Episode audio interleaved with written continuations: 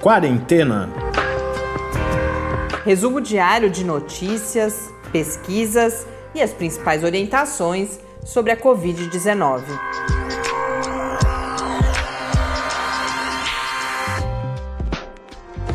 Quarentena, dia 84. Olá, neste domingo começamos nosso 84 encontro na nossa quarentena. Eu sou Mariana Petson. E eu sou Tarso Fabrício. Não sei se alguém reparou a mudança de octagésimo para octogésimo.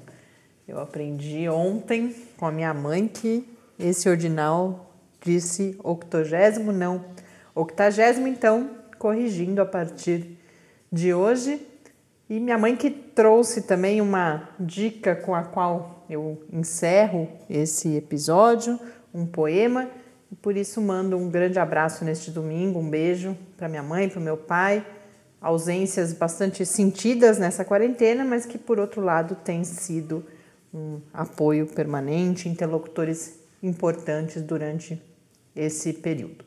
Quero mandar um abraço também para o professor Romeu Cardoso Rocha Filho, um amigo querido que vem participando, já mencionei aqui no podcast com sugestões de temas e hoje escreveu mais uma mensagem carinhosa e rica em sugestões e traz também uma nota de sociedades científicas relativa a toda a questão dos números no site do Ministério da Saúde. Ele que é, está se tornando, nos, assumiu, se eu não me engano, no último dia 1 de junho, a presidência da Sociedade Brasileira de Química aqui no Brasil, que é uma das signatárias dessa nota que eu comento daqui a pouco.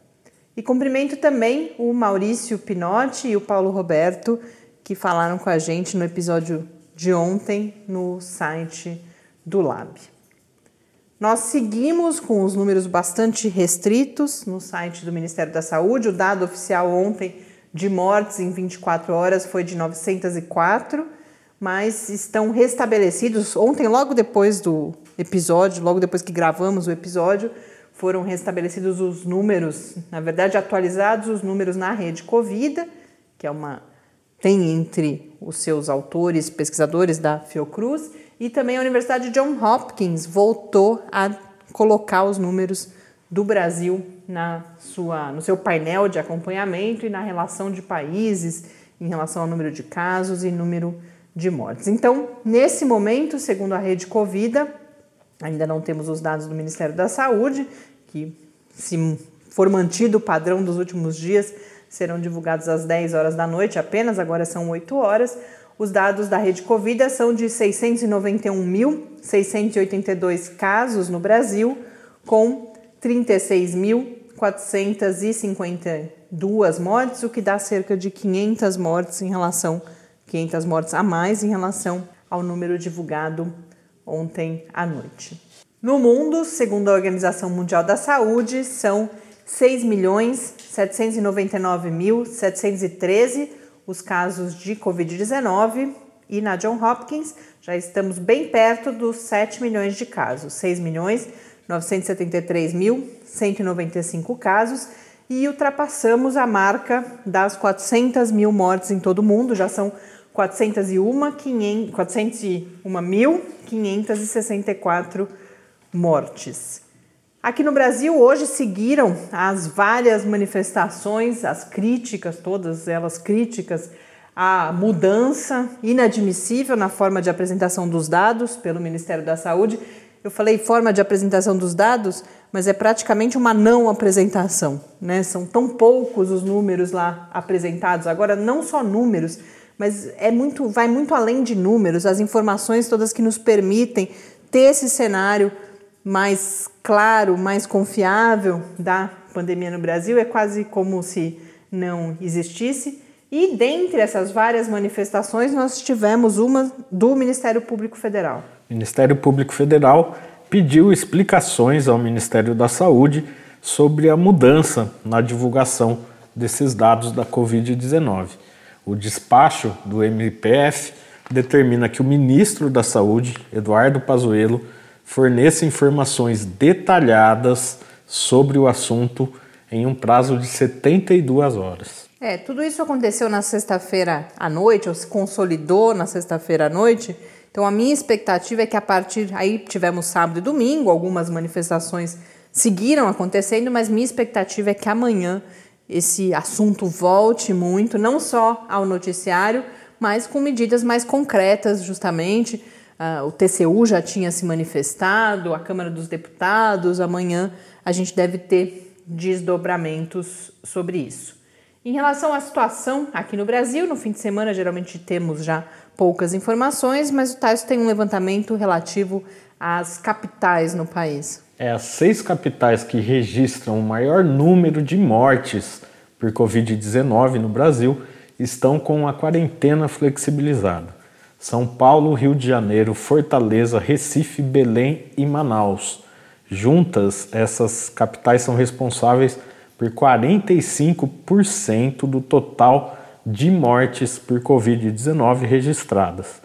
E a curva de casos e mortes em todas elas continua ascendente. Recife tem um quadro um pouquinho melhor, parece que conseguiram dar uma estabilizada, mas também continua ascendente essa curva e todos estão apostando aí na capacidade das UTIs, que a gente vem falando há tempos que não resolve absolutamente nada. É, professor Bernardino vem falando com a gente, fez várias manifestações, inclusive já dizendo isso, que as medidas devem evitar que as pessoas cheguem à UTI. Né? Exatamente. Né? E não esse, esse tratamento o tempo inteiro. É claro que é importante ter os leitos, é importante ter o sistema de saúde preparado, ter os equipamentos, nada disso é dispensável. Mas as estratégias não podem ser fundadas unicamente nesses números. Como eu anunciei inicialmente, a Sociedade Brasileira pelo Progresso da Ciência, a SPPC, e a Academia Brasileira de Ciências, ABC, os seus presidentes, o Deu de Castro Moreira, da SPPC, e Luiz Davidovich, da ABC, lançaram hoje, ainda nem está publicada no site, se nós fomos informados, então, pelo presidente da Sociedade Brasileira de Química, professor Romeu Cardoso Rocha Filho, uma nota repudiando a questão toda da escassez de informações, da retirada dos números do portal do Ministério da Saúde. A nota vai mencionar todos os impactos negativos disso, não só relativos à questão da transparência, mas à própria gestão da crise, a tomada de medidas. A gente falava agora mesmo de flexibilização todas essas medidas, elas, embora elas não viessem seguindo tanto, mas sem os números fica muito pior, inclusive a sociedade cobrar por que essas medidas estão sendo adotadas, com base em quais evidências. E aí, ao final, vem a frase de repúdio que eu reproduzo agora aqui, cito a última frase desse manifesto, que além da SPPC e da ABC, tem assinatura de várias outras sociedades científicas e que amanhã, ou ainda hoje, a hora que estiver publicado oficialmente nos sites, a gente compartilha com vocês, aproveitando para mais uma vez falar o endereço. A gente pede desculpa aos nossos ouvintes fiéis, mas todo dia a gente tem que reiterar aqui o endereço tanto do local no site do Lab, onde nós colocamos as notícias, que é o www.lab. com i, né, no final, .fiscar.br barra quarentena news e convidar vocês à participação também pelo nosso e-mail, que é o podcastquarentena.gmail.com ou no Twitter, o arroba quarentenacast. É, hoje me fugiu quase aqui a memória. Mas voltando ao final, então, da nota de repúdio à omissão dos dados no site do Ministério da Saúde, ela é encerrada com Repudiamos qualquer omissão ou deturpação de dados relativos à Covid-19. A subtração e a manipulação de dados não mudam a realidade e não aliviam o peso de milhares de mortes sobre aqueles que preferirem a ficção à ação, abdicando do seu dever de proteger a saúde da população. E é exatamente disso que se trata. A última frase é minha, né? A gente falava sobre isso aqui ontem, bastante indignados. Hoje a gente está um pouco mais calma, a gente descansou nesse fim de semana, aumentou um pouco o intervalo entre a consulta às notícias. Isso é saudável de vez em quando de se fazer, então hoje a gente está um pouco Continuamos, é claro, denunciando o absurdo de tudo isso, mas ontem estávamos de fato no calor da indignação quando gravamos o episódio. E hoje, como é domingo, a gente termina com algumas dicas culturais, hoje bastante relacionadas ao momento histórico que vivemos, mas eu trago algumas notícias um pouco fora, elas são sobre a Covid-19, são debates sobre a Covid-19, mas a gente sempre tenta trazer novos olhares para a pandemia, aqueles menos relacionados ao olho do furacão mesmo, aí o factual que a gente cobre durante a semana. E hoje os dois temas que eu trato têm relação com o momento futuro, com as medidas que vão precisar ser planejadas ou que precocemente já estão acontecendo aqui no Brasil, que é a manutenção do distanciamento físico, mas em condições menos rígidas do que aquelas do primeiro momento em que é preciso controlar a curva de transmissão da doença. Então, o primeiro assunto é um artigo que foi publicado na Nature Human Behavior, que é um periódico do grupo Nature. A gente falou sobre ele já essa semana com, na entrevista com o professor Paulo Boggio, do Mackenzie. Mas esse artigo é de pesquisadores da Universidade de Oxford e também da ETH, que é de Zurique. Ele foi publicado no dia 4 de junho e eles fazem algumas simulações a partir do conhecimento e da teoria relacionada às redes de transmissão. Tem bastante relação com o livro que eu já dei dica aqui também, as, as regras de contágio. É todo um, um conhecimento produzido sobre não só a transmissão de doenças, mas aí isso vai sendo é, adaptado e utilizado, por exemplo, para transmissão de ideias, para explicação de crises financeiras, inclusive. Então, é toda uma teoria existente. Eles vão usar isso e modelagem matemática também com dados da pandemia para testar, para formular inicialmente e para testar três estratégias diferentes de redução de contato entre as pessoas menos rigorosas do que o isolamento total, aquele que deveríamos estar, nós aqui estamos praticando e deveríamos estar vivendo nesse momento no Brasil. E que estratégias são essas? A primeira delas, eles falam de por similaridade. É você se relacionar. Não, não são, é importante deixar isso claro, não são medidas para cada um de nós pensar em adotar individualmente. São o artigo ele traz subsídios para a formulação de políticas públicas mesmo. É claro que pode ser inspiração para nós em um outro momento em que alguns contatos puderem ser retomados. Mas o principal dessa contribuição é para pensar em políticas públicas. Essa primeira estratégia de similaridade é você, por exemplo, reunir as pessoas ou permitir os encontros por características similares. Por exemplo, por local de moradia então, você restringir os contatos geograficamente no bairro ou naquela comunidade, exato. Por trabalho, é você só se relacionar, por exemplo, com as pessoas do trabalho e no trabalho você ter grupos divididos por turnos, é você tentar minimizar, não em quantidade, também em quantidade, mas você não variar muito o tipo de contato que as pessoas têm. Então, essa é a primeira estratégia por similaridade. A segunda é o que eles chamam de fortalecimento de comunidades. Você manter conexões mútuas em um esquema de, de tríades que eles falam, de triângulos. Então, A tem relação com B e com C. E B e C também se relacionam. É você tentar identificar, por exemplo, entre os seus amigos, que três amigos ou que seis amigos, é isso vai depender da, da política que está sendo formulada, você evitar se relacionar, assim com não se relacionar, Fora você vai continuar se relacionando grupo, à né? distância, né? mas fisicamente você evitar contato com pessoas fora desse grupo que foi estabelecido, para que eventualmente, se houver uma contaminação aqui, ela não, não, não saia facilmente, não se expanda facilmente. Inclusive fica mais fácil de adotar um isolamento, né? Porque uma medida que é, é, é super importante de fazer é quem teve contato com alguém que está infectado se retirar do, desse ficar convívio social, ficar numa quarentena, para ver se pegou a doença ou não. E se você restringe esses grupos, é muito mais fácil de controlar isso, né?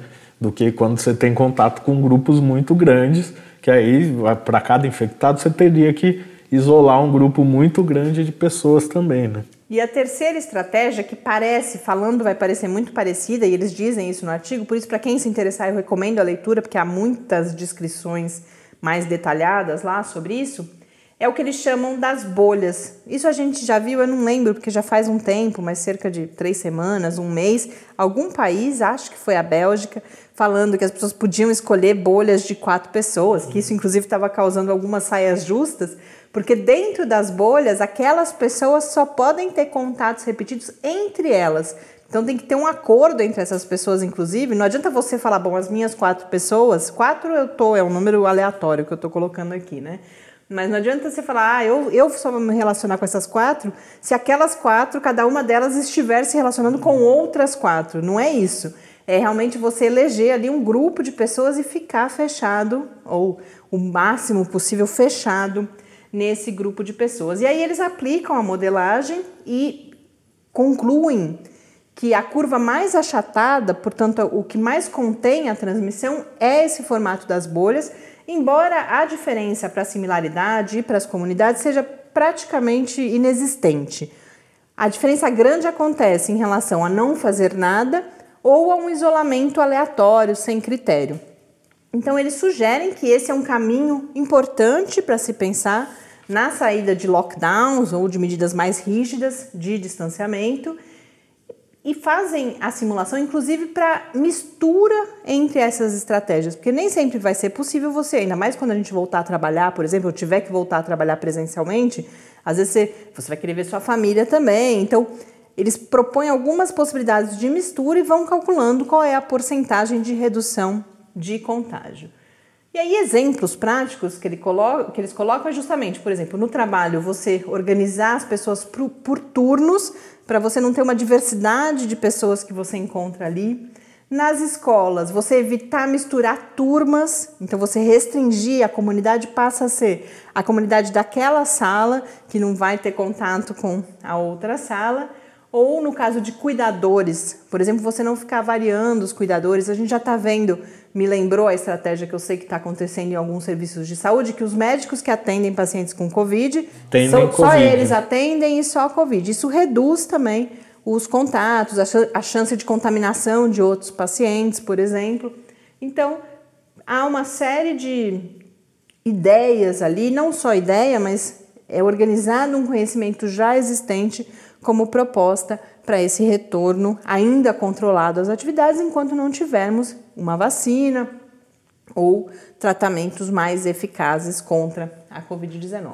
Embora só fazendo um breve comentário aqui, a questão dos médicos, isso está acontecendo onde tem médicos disponíveis para claro. fazer isso, o que a gente sabe que infelizmente não é a realidade Na maior de parte todo do, do o, o, o nosso país. E um outro material que veio me acompanhando aí nos últimos dias, e aí inspirada por essa questão das bolhas, eu trago hoje, é uma daquelas abas que ficaram abertas ao longo da semana, a OMS, a Organização Mundial da Saúde, junto com a Organização Internacional do Trabalho, que é uma subdivisão da OMS dedicada à saúde ocupacional, à, à segurança ocupacional, publicou um material a partir de um desses relatos de situação durante essa semana relatou um evento, que, um evento online, claro, que foi realizado no dia 29 de maio, reunindo vários especialistas, justa, especialistas e lideranças para pensar medidas de saúde e segurança ocupacional no retorno ao trabalho, já que em vários países do mundo isso está sendo feito no momento certo, em outros, como aqui no Brasil, inevitavelmente várias pessoas precisarão cada vez mais voltar ao trabalho. E aí eu destaco muito brevemente alguns pontos aqui, mas é, o documento é muito detalhado, então para quem é gestor ou para quem está voltando ao trabalho e quer saber que diretrizes são essas, ou para quem se interessar, eu recomendo a leitura desse material nesse relato de situação que eu disponibilizo lá no Quarentena News para vocês saberem exatamente de que dia que é, se eu não me engano é do dia 3 de junho, mas a gente disponibiliza o link exato lá no site do Lab. A primeira coisa que eles vão falar é que a segurança ocupacional nesse retorno envolve não só a proteção contra a transmissão da Covid, mas também uma série de riscos psicossociais relacionados ao medo, ao estigma, à insegurança e que tudo isso precisa ser considerado. Uma outra coisa que eu achei bastante interessante e importante todos nós sabermos, sejamos gestores, sejamos trabalhadores, que as medidas elas devem ser específicas para os diferentes setores e para os diferentes locais de trabalho, considerando que pessoas trabalham ali, qual é o tipo de relação entre as pessoas em termos de contato físico, de distribuição no espaço e também características individuais das pessoas, de estarem em grupo de risco, por exemplo, e que então planos de prevenção da transmissão e de mitigação dos impactos da pandemia deverão ser formulados, isso em diálogo entre todas as pessoas e sempre pensando em diferentes etapas com possibilidade de reavaliação. Então, você ter um acompanhamento e a possibilidade de mudança de rumo, de voltar alguns passos, sempre que isso for necessário. Esse documento ele é bastante completo, tem muitos links para normas, inclusive já existentes de saúde e segurança ocupacional, que eles destacam que já são um ponto de partida importante na formulação dessas medidas. E aí eu localizei um outro material também, que foi um editorial publicado também nos últimos dias. Esse é o momento, né, como eu disse, de várias pessoas retornando num periódico sobre medicina ocupacional. Esse editorial foi produzido por uma série de especialistas da Espanha. E aí eles vão fazer para diferentes grupos, então, por exemplo, grupos com alto risco de exposição, grupos com risco mais controlado de exposição, uh, pacientes mais vulneráveis e para a volta do, do, trabalho remoto também, que eles vão dizer que é importante fazer em etapa, não dá para de repente todo mundo voltar a trabalhar como se tudo tivesse normal, porque não está. E eles mostram para cada grupo que eles identificam todo um, um fluxograma de medidas que combinam, por exemplo, parâmetros clínicos, a presença de sintoma, pra, pra isso para decidir quando as pessoas voltam ou não voltam, se elas precisam ficar em quarentena depois que voltarem a partir da combinação de um conjunto de parâmetros clínicos relacionados a sintomas, então, como eu estava dizendo, aos dias desde a exposição a uma eventual pessoa que depois tenha sido confirmada como paciente de Covid, a combinação disso com os testes e, mais uma vez, com características individuais, se a pessoa é mais ou menos vulnerável. A gente não tem aqui o espaço para detalhar isso, mas o que eu queria destacar quando eu li isso, o que eu percebi é a complexidade de um plano desse. Então, o que parece que às vezes fica fora do foco, é parece que a gente vai voltar a trabalhar. Ah, então amanhã esse setor volta. Não, há uma série, um plano precisa ser pensado para isso essa possibilidade de avaliação clínica, de testagem, além dos cuidados básicos, né? Além de você poder ter o distanciamento físico de pelo menos um metro, um metro e meio, lavagem de mãos, todo o resto que a gente já falou aqui tantas vezes. Então, o recado principal para quem só for ouvir esse assunto aqui, eu acho que é esse, o recado não, a mensagem, o que a gente gostaria de compartilhar com vocês, mas para quem se interessou, eu volto a recomendar que leia, porque é um material, os dois materiais, o da OMS e essa publicação, bastante rico. Com isso, a gente passa para a parte final desse episódio de domingo, que eu escolhi um poema e o Tárcio uma música, que são a nossa manifestação de solidariedade, de apoio e de sermos parte dos movimentos anti-racismo, anti-violência, anti-autoritarismo e antifascismo que estão acontecendo em todo o mundo, com destaque nesse momento para a luta contra o racismo. E o que eu trago é o poema, e esse foi, essa foi uma dica da minha mãe, uma, quem me apresentou esse poema hoje foi a minha mãe, o poema Still I Rise, que tem sido traduzido como Ainda Assim Eu Me Levanto, da poetisa e artista em várias áreas dos Estados Unidos, Maya Angelou.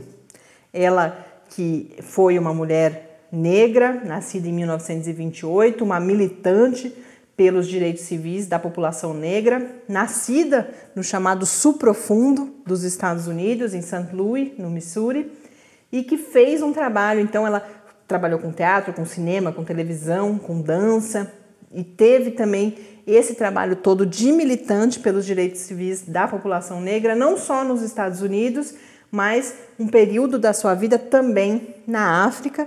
Isso várias vezes junto, esse trabalho realizado com Martin Luther King e com Malcolm X, de quem ela foi amiga.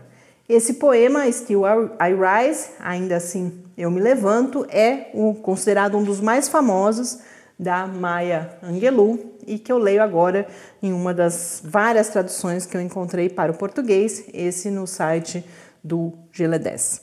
Ainda assim eu me levanto, de Maya Angelou. Você pode me riscar da história com mentiras lançadas ao ar.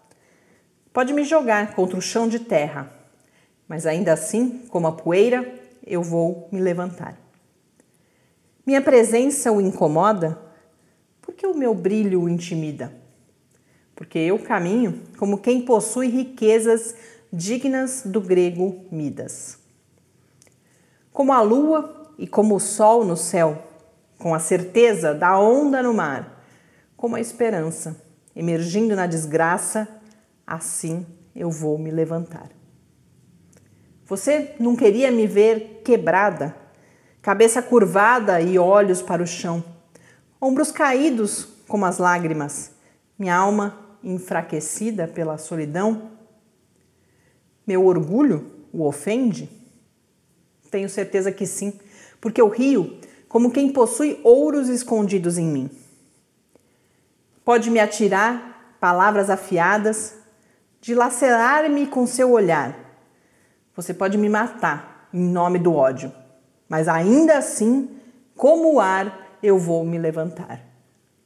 Minha sensualidade incomoda? Será que você se pergunta por que eu danço como se tivesse um diamante onde as coxas se juntam? Da favela, da humilhação imposta pela cor, eu me levanto.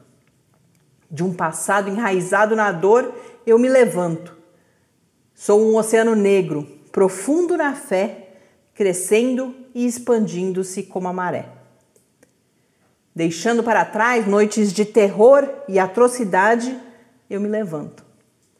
Em direção a um novo dia de intensa claridade, eu me levanto. Trazendo comigo o dom de meus antepassados, eu carrego o sonho e a esperança do homem escravizado. E assim, eu me levanto. Eu me levanto. Eu me levanto. Maya Angelou, as palavras então são de Maya Angelou no poema Ainda Assim Eu Me Levanto. E para encerrar o programa, a gente fica com a música Boa Esperança, do Emicida, numa versão ao vivo que tem a participação de um São Carlense, que é o J. Gueto, que hoje em dia mora em São Paulo, mas que é daqui da cidade de São Carlos. A gente conheceu ele nos tempos de Rádio Fiscar há uns 10 anos. O J. Gueto tinha até um programa, então a gente encerra o programa de hoje com essa música, desejando uma boa semana para todos, uma semana de muita luta. E esperança. Sabe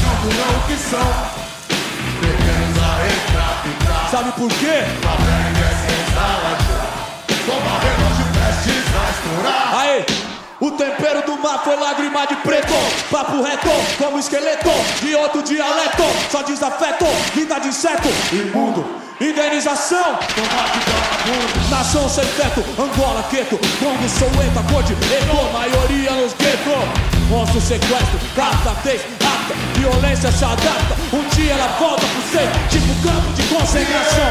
Brancos em vão Diz vida digna Estigma, indignação. O trabalho liberta Ou não Dessa frase quase que os judeu Extinção Depressão e confete. Há quanto tempo nós se fode, tem que rir depois. Pique Jackass, mistério é tipo Lago Ness. Sério, é tema da faculdade e que não pode. Vocês sabem, eu sei, até Bin Laden é made in USA. Tempo doido, onde a KKK veste ou pay. Pode olhar, não falei. Aí, essa equação chata, a polícia mata. É que te salva não, porque de ladrão. Desacato, invenção, maldosa, intenção. Cabulosa inversão no jornal. Distorção, deu sangue na mão do radical cristão. Transcendental questão, não choca a opinião. Silêncio, cara do chão conhece. Perseguição, se esquece. Tanta agressão enlouquece. Penso da pena com luto e audiência. Cura, baixa escolaridade. Com alto de resistência. Foi na era cyber. Você vai ver o livro que roubou nosso passado. É igual Alzheimer. E vai ver que eu faço igual porque fácil, mas quer ser dono do circo. Tipo Moisés dos Hebreus, pés do breu. Onde inimigo é quem decide quando ofendeu. O veneno é igual água e sódio. Vai vendo, sem custódio. Aguarde cena do próximo episódio. Cê diz que nosso pau é grande. Por mais que você corra, irmão, na sua guerra morre resista. Esse é o X da questão. Já viu ele chorar pela cor do chá? Os camburão que são Guerreiros na reta Sabe por quê? A pele sem exala chão Bomba relógio prestes a estourar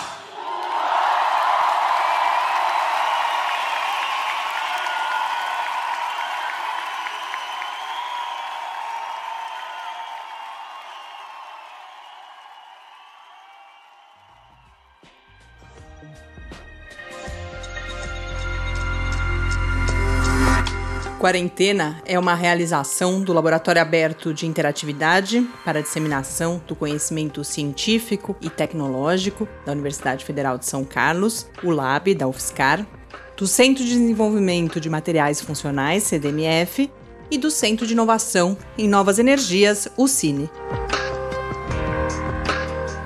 Pauta, produção e apresentação: Mariana Pezzo e Tárcio Fabrício. Arte e design de Henrique Mateus. Desenvolvimento web, Eduardo Martins. Edição de áudio, Lucas Stefanuto. Apoio Fundação de Amparo à Pesquisa do Estado de São Paulo.